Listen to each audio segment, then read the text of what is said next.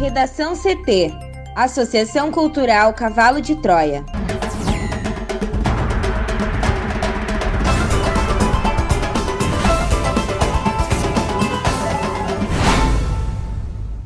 Agora, no Redação CT. Temporal deixa ruas alagadas e 160 mil sem luz em Porto Alegre. Justiça aplica multa de 106 mil reais a Sebastião Melo por divulgação de pesquisa falsa às vésperas da eleição. Dória muda a tática para pressionar a Anvisa a aprovar a Coronavac. Pré-matrícula para a rede estadual de ensino começa na terça-feira no Rio Grande do Sul.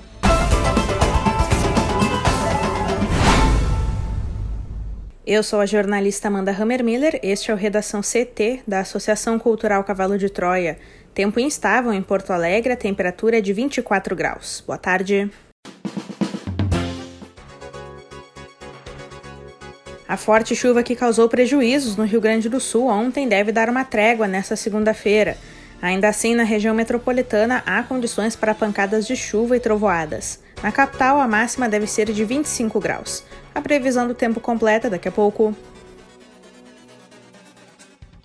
O temporal que caiu durante a tarde deste domingo provocou ventos fortes, alagou vias e deixou dezenas de milhares de pessoas sem energia elétrica em Porto Alegre.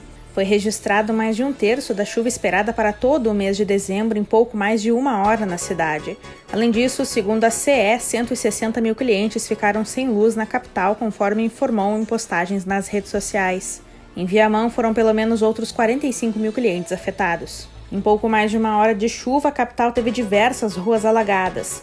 Os ventos atingiram 87 km por hora no aeroporto de Porto Alegre e chegaram a 100 km por hora em alguns pontos da cidade. O volume de chuvas atingiu 38,2% da média prevista para o mês em Porto Alegre, segundo o Centro Integrado de Comando da capital. Foram 38 milímetros, segundo a medição da estação Semadem, no bairro Restinga. No bairro Cidade Baixa foram 36 milímetros e no Partenon 25 milímetros. Antes da chuva, a capital registrava calor de 34,2 graus.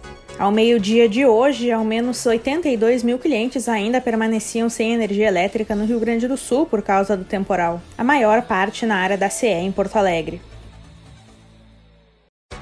E o temporal causou estragos também no laboratório de análises microbiológicas do Grupo Hospitalar Conceição. Segundo o diretor-presidente da instituição, Cláudio Oliveira, a calha não suportou a intensidade da chuva e transbordou. De acordo com informações confirmadas pelo hospital, a equipe do setor conseguiu salvar equipamentos antes que pudessem ser danificados pela chuva e serviços de reparo já estão sendo feitos. As atividades foram retomadas no fim da manhã de hoje. O setor de análises biológicas do laboratório do Hospital Conceição realiza mais de 17 mil exames por mês. A Justiça Eleitoral do Rio Grande do Sul determinou que o prefeito eleito de Porto Alegre, Sebastião Melo, do MDB, e a coligação da qual ele faz parte, paguem multa de 106,4 mil reais por divulgação de pesquisa falsa às vésperas da eleição. A sondagem mostrava que Mello estaria liderando a corrida à prefeitura com 54% das intenções de voto, quando na realidade a pesquisa não existia. A pesquisa divulgada teria sido realizada pelo Instituto Datafolha nos dias 27 e 28 de novembro e divulgada pela empresa jornalística Band. Só que o Tribunal Superior Eleitoral não tinha registro da pesquisa. Os dados divulgados eram idênticos ao de uma aferição realizada pelo Instituto Imbop, em que a coleta de dados ocorreu em dias anteriores, de 18 a 24 de novembro, e cujos resultados já tinham sido publicados. A Band admitiu o equívoco e deu a correção dos dados. A ação contra a Mello essa coligação foi movida ainda às vésperas da eleição por parte da adversária, a candidata Manuela Dávida e a coligação Movimento Muda Porto Alegre. Na época, a juíza Gladys de Fátima Canelli Spicini determinou a imediata exclusão das publicações em todas as redes sociais, o que foi obedecido pelos candidatos e pelos dois veículos que divulgaram a pesquisa inexistente. O processo prosseguiu na Justiça Eleitoral e a juíza agora condenou Melo e a coligação a pagarem multa em valor máximo por infração aos artigos 33 da Lei número 9504/97 e artigo 17 da resolução número 23600 do TSE por divulgação de pesquisa fraudulenta e desinformação nas suas páginas oficiais. A juíza ressalta que a alegação de que os dados eram falsos não foi contestada pela coligação de Melo.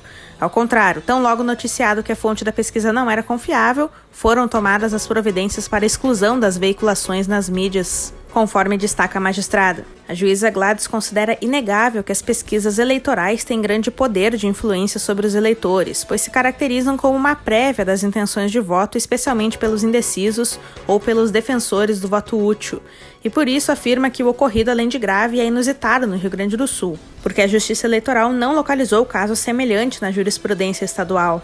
A defesa de Mello promete recorrer contra a decisão e informa que, tão logo tomou conhecimento de que a origem da pesquisa não era confiável, tomou todas as providências visando a respectiva exclusão das mídias sociais.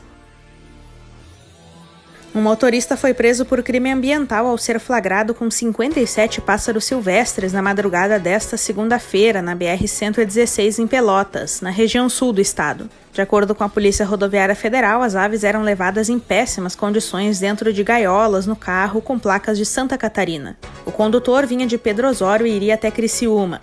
Durante a abordagem, os policiais ouviram as aves. Foram encontrados pássaros das espécies cardeais, trinca-ferro, azulão, frade e cardeal do banhado. Os animais vão passar por tratamento e depois serão devolvidos à natureza.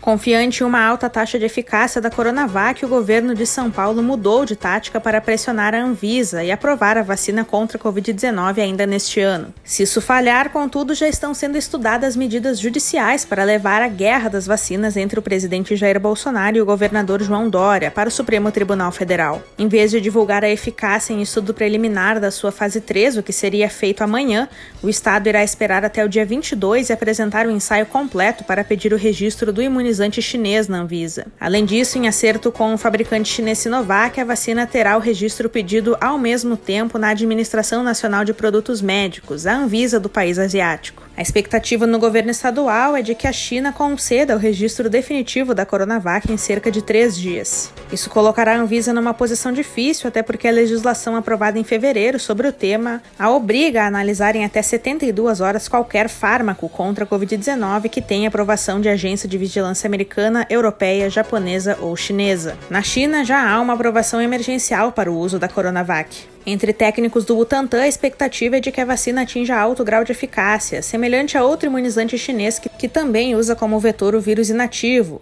feito pela Sinopharm. Nos Emirados Árabes Unidos, estudo preliminar da fase 3 mostrou 86% de eficácia. A fase 3 brasileira andou mais rápido do que a chinesa e de outros países, como a Turquia, porque aqui há maior circulação do vírus. Nessa etapa final, os voluntários são expostos às condições de vida real. Nas duas fases anteriores, a Coronavac já havia demonstrado ser segura e capaz de provocar resposta imune em até 97% dos participantes dos ensaios na China. Pelo planejado, as doses serão aplicadas em 14 dias de intervalo e a proteção é esperada em cerca de um mês após a primeira injeção. O Butantan conta ter 6 milhões de doses prontas e 40 milhões formuladas localmente até 15 de janeiro. Das vacinas prontas com seringa e agulha, 120 mil já chegaram. Dos 600 litros de insumos para formulação e envase, 960 mil doses ficaram prontas em três dias na semana passada. Já o governo federal patina apresentando ora um plano de imunização a partir de março, que excluía a Coronavac, depois afirmando que poderia começar a vacinação emergencial neste ano, sem dizer com qual fármaco. Enquanto isso, o ministro da Saúde, general Eduardo Pazuello, bateu boca com Dória em reunião com governadores na terça-feira, dia 8. Depois, obrigado pelo Supremo, apresentou o plano para vacinar 51 milhões de brasileiros brasileiros em 2021, o que é insuficiente para barrar o vírus. O texto inclui a Coronavac nos planos, mas não estabelece cronograma. Para agravar a situação, um grupo de pesquisadores, citados como colaboradores do Plano Nacional de Vacinação contra a Covid-19 do governo federal, diz não ter tido acesso ao documento.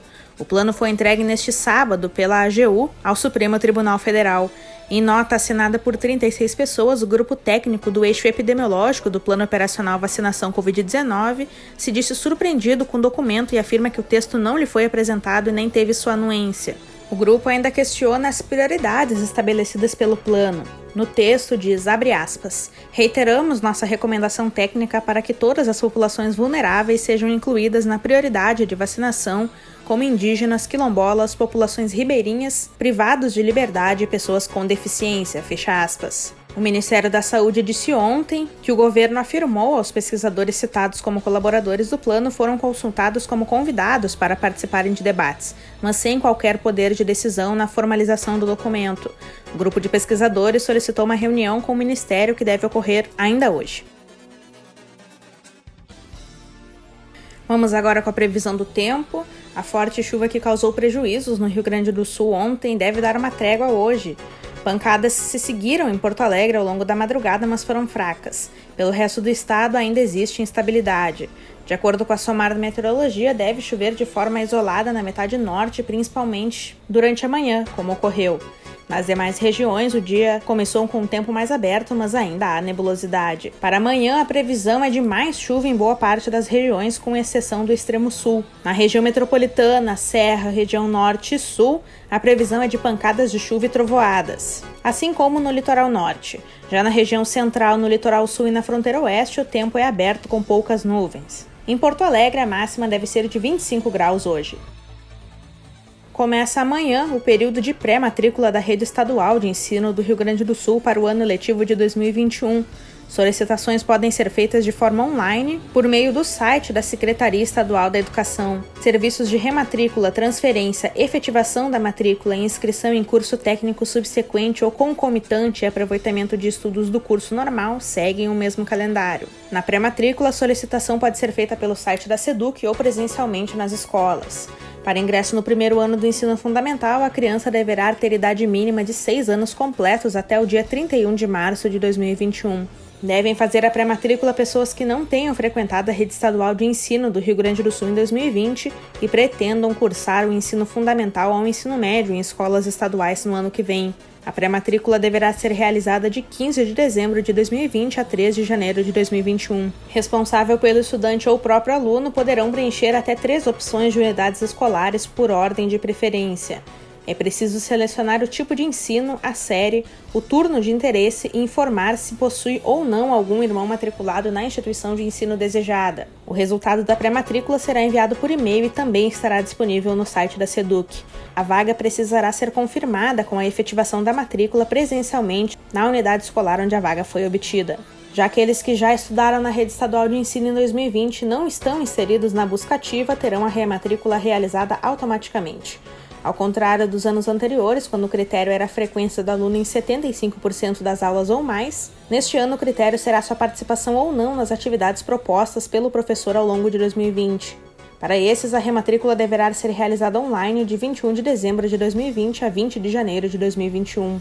Para o estudante que estiver em busca ativa, ou seja, não estiver participando das atividades, a rematrícula deverá ser confirmada presencialmente na escola pelo responsável pelo aluno menor de 18 anos. Estudantes maiores de 18 anos que estiverem em busca ativa serão considerados matrículas novas. A solicitação de transferência deve ser feita para alunos que já estudam na rede estadual de ensino no Rio Grande do Sul, mas pretendem mudar de escola.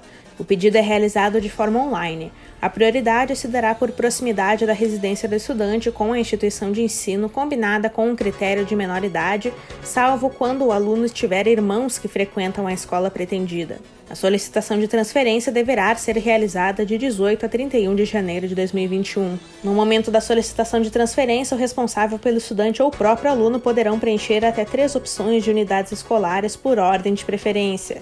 É preciso selecionar o tipo de ensino, a série, o turno de interesse e informar se possui ou não algum irmão matriculado na instituição de ensino pleiteada. Depois, a vaga precisa ser confirmada com a efetivação da matrícula presencialmente na unidade escolar onde a vaga foi obtida. Por fim, a solicitação de inscrição em curso técnico e aproveitamento de estudos do curso normal é feita pelos próprios interessados. É preciso ser concluinte ou já ter concluído o ensino médio. Serão admitidos nesses cursos candidatos que estejam cursando o ensino médio regular a solicitação de inscrição deverá ser realizada de 15 de dezembro de 2020 a 3 de janeiro de 2021. O candidato só poderá se inscrever em uma escola e em um único curso. O ingresso se dará por sorteio ou prova a serem feitos de 16 a 19 de janeiro de 2021. Candidatos não classificados poderão realizar a matrícula em outra unidade, escola ou curso, desde que tenha vagas. Redação CT. Apresentação Amanda Hammermiller. Uma produção da Associação Cultural Cavalo de Troia com o apoio da Fundação Lauro Campos e Marielle Franco. Próxima edição amanhã. Boa tarde.